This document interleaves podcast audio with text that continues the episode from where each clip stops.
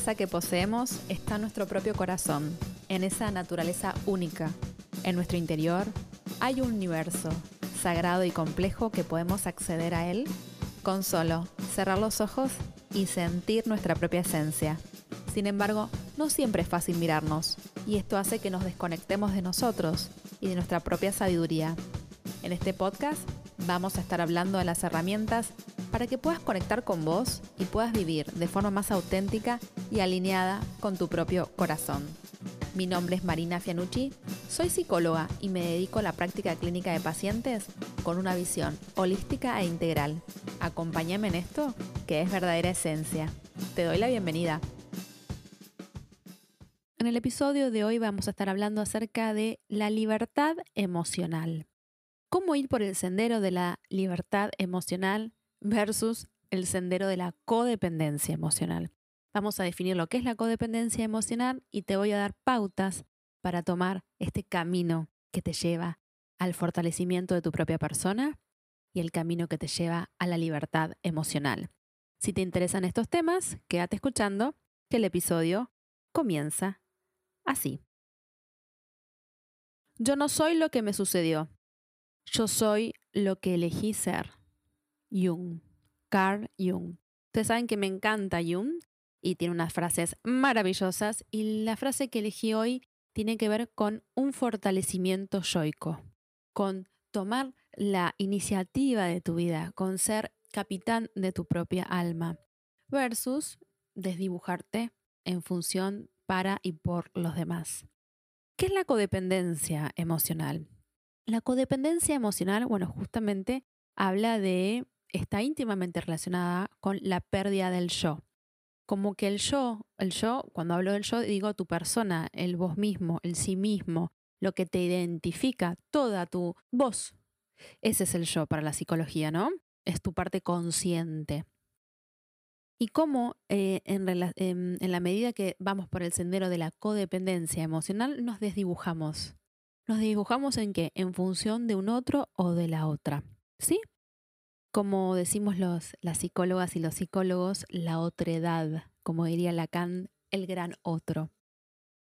A través del tiempo pareciera que en la medida que vamos creciendo, las personas en algún momento de sus vidas, no sé por qué, empiezan a mirar más el otro o la otra eh, que vos mismo, que el sí mismo. Y empiezan a interponer las necesidades de los demás en contra de tus propias necesidades.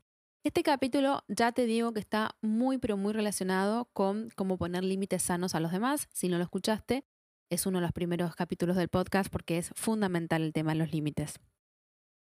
Entonces, ¿por qué las personas dejan de mirarse y por qué las personas miran más a los otros y interponen las necesidades de los otros sobre ellos mismos?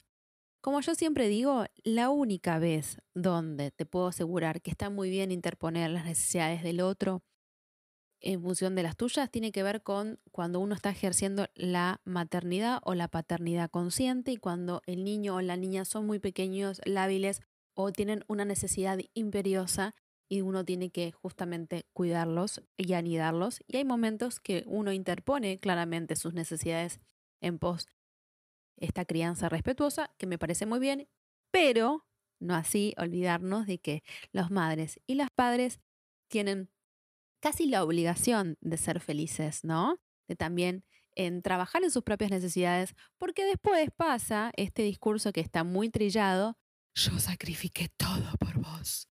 El niño o la niña no te pide que sacrifiques nada. Sí, obviamente cuando son muy pequeñitos, obviamente que hay que atenderlos y hay que dejar de lado las propias necesidades en pos de cuidar y anidar esta vida que está comenzando, ¿no es cierto? Pero hay personas que, mm, y te voy a dar ahora unas pautas para reconocerlas y para saber si vos también estás en, una, en el camino de las relaciones codependientes. Y tiene que ver con anteponer las necesidades de los otros sin tener en cuenta las tuyas. Cuando uno ayuda a alguien, cuando uno hace algo por alguien y al hacerlo te estás sintiendo muy mal y sentís que va en contra de tus propias necesidades vitales, no lo estás ayudando realmente, te cuento. Estás, eh, ni te estás ayudando vos.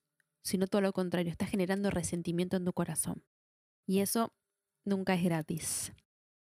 Bueno, es importante primero la autoobservación, ¿no? Empezar a mirarse, empezar a mirar sus adentros y saber si, uno, conozco mis deseos, dos, y conozco mis famosos no negociables. Y si puedo poner límites, ¿y qué pasa con mis límites? Una característica de las personas codependientes es que están siempre, pero siempre, preocupadas por complacer a los demás. Es como que están mirando al otro y se están ajustando al otro o a la otra todo el tiempo para caer bien, para que los quieran, sacrifican sus propias necesidades em, y abandonan las propias necesidades yoicas. Y esto lo escucho mucho en clínica con mis pacientes. Para los que no me conocen, soy psicóloga y me dedico a la práctica clínica.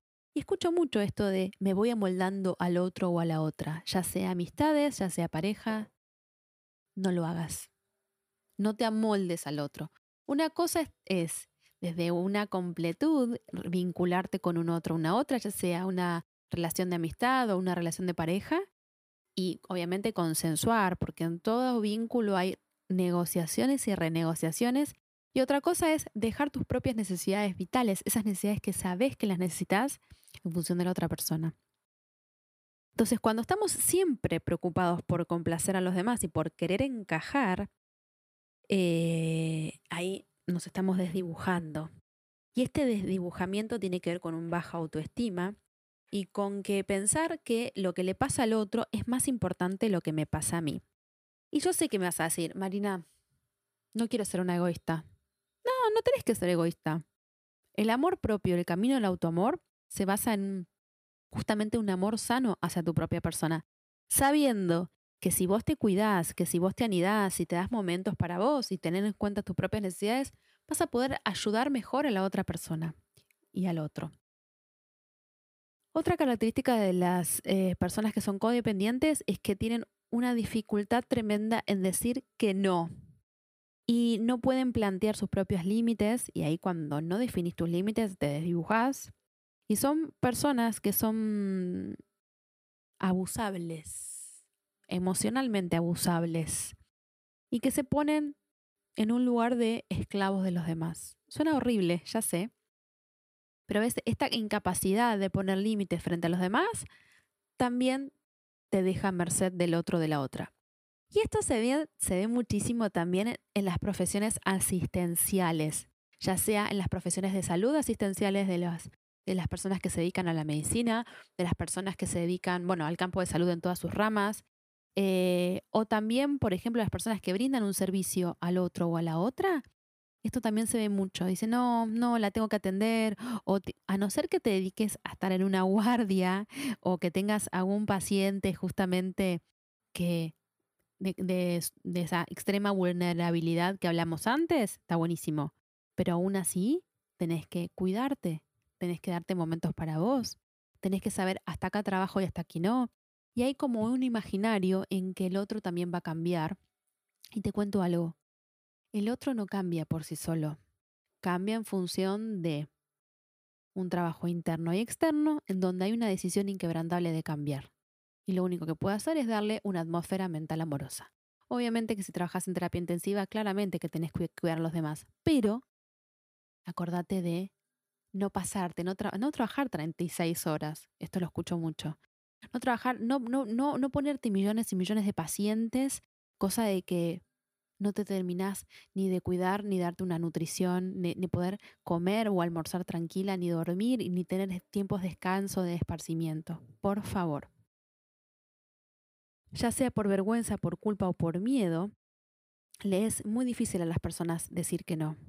¿Sí? O también lo veo muchísimo en alguien que yo quiero mucho, que ya lo sabe, que se dedica a la peluquería y que está todo el tiempo escuchando los problemas de sus clientas y se pone mal con los problemas de sus clientas.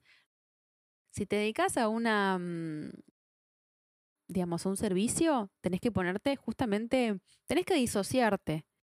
Es como si yo me angustiase con los problemas de mis pacientes. Yo no me angustio, yo me disocio.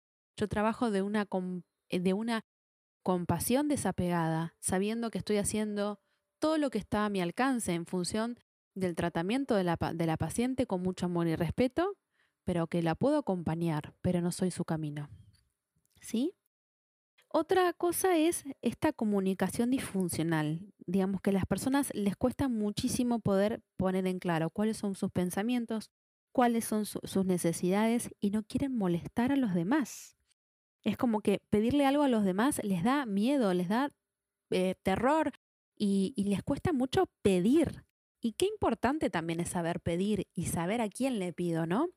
A veces eh, si estuviste en un entorno donde vos pediste y pediste de chica o de chico y no te daban nada, uno se acostumbra también a no pedir y a ser independiente, es verdad, pero el pedir, el recibir ayuda es muy valioso, ¿sí? Y mm, otra característica es que se sienten sumamente responsables por la felicidad de los demás. Eso es una gran falacia.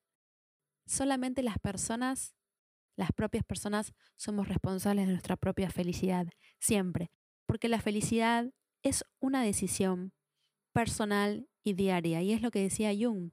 Yo no soy lo que me pasó, yo elijo lo que quiero ser, ¿sí? Otra cosa que también de alguna manera las define a estas personas es que mm, absorben tanto la realidad psicoemocional de los demás que como te decía antes, se, se están viviendo, casi están padeciendo con el otro, con la otra. Siempre, siempre acordate la compasión desapegada. Ayuda, obviamente. Echa luz a esa situación y ayuda con lo que tengas que ayudar, ya sea con una palabra, con un silencio, con un acompañamiento, con la presencia, pero toma de un descanso y tomate momentos para estar con vos. Porque el insight, este mm, conocimiento intrapersonal, es muy necesario. Y como decimos en los otros episodios del podcast, tomate un té, tomate un mate, un café con vos mismo, con vos misma y fíjate. Fíjate qué te está pasando. ¿Por qué antepones las necesidades de los demás? ¿Te pensás que sos más buena persona si ayudas al otro desesperadamente? Tu yo necesita ayuda. Y como decía Jung, lo que niegas te somete lo que aceptas te transforma. Y esta negación y este autoengaño, otra característica que, también hace estas relaciones codependientes es que están en relaciones donde justamente hay un otro, una otra que los maltrata, psíquica o verbalmente, y ellos es como que los niegan, no, es así, está haciendo un chiste.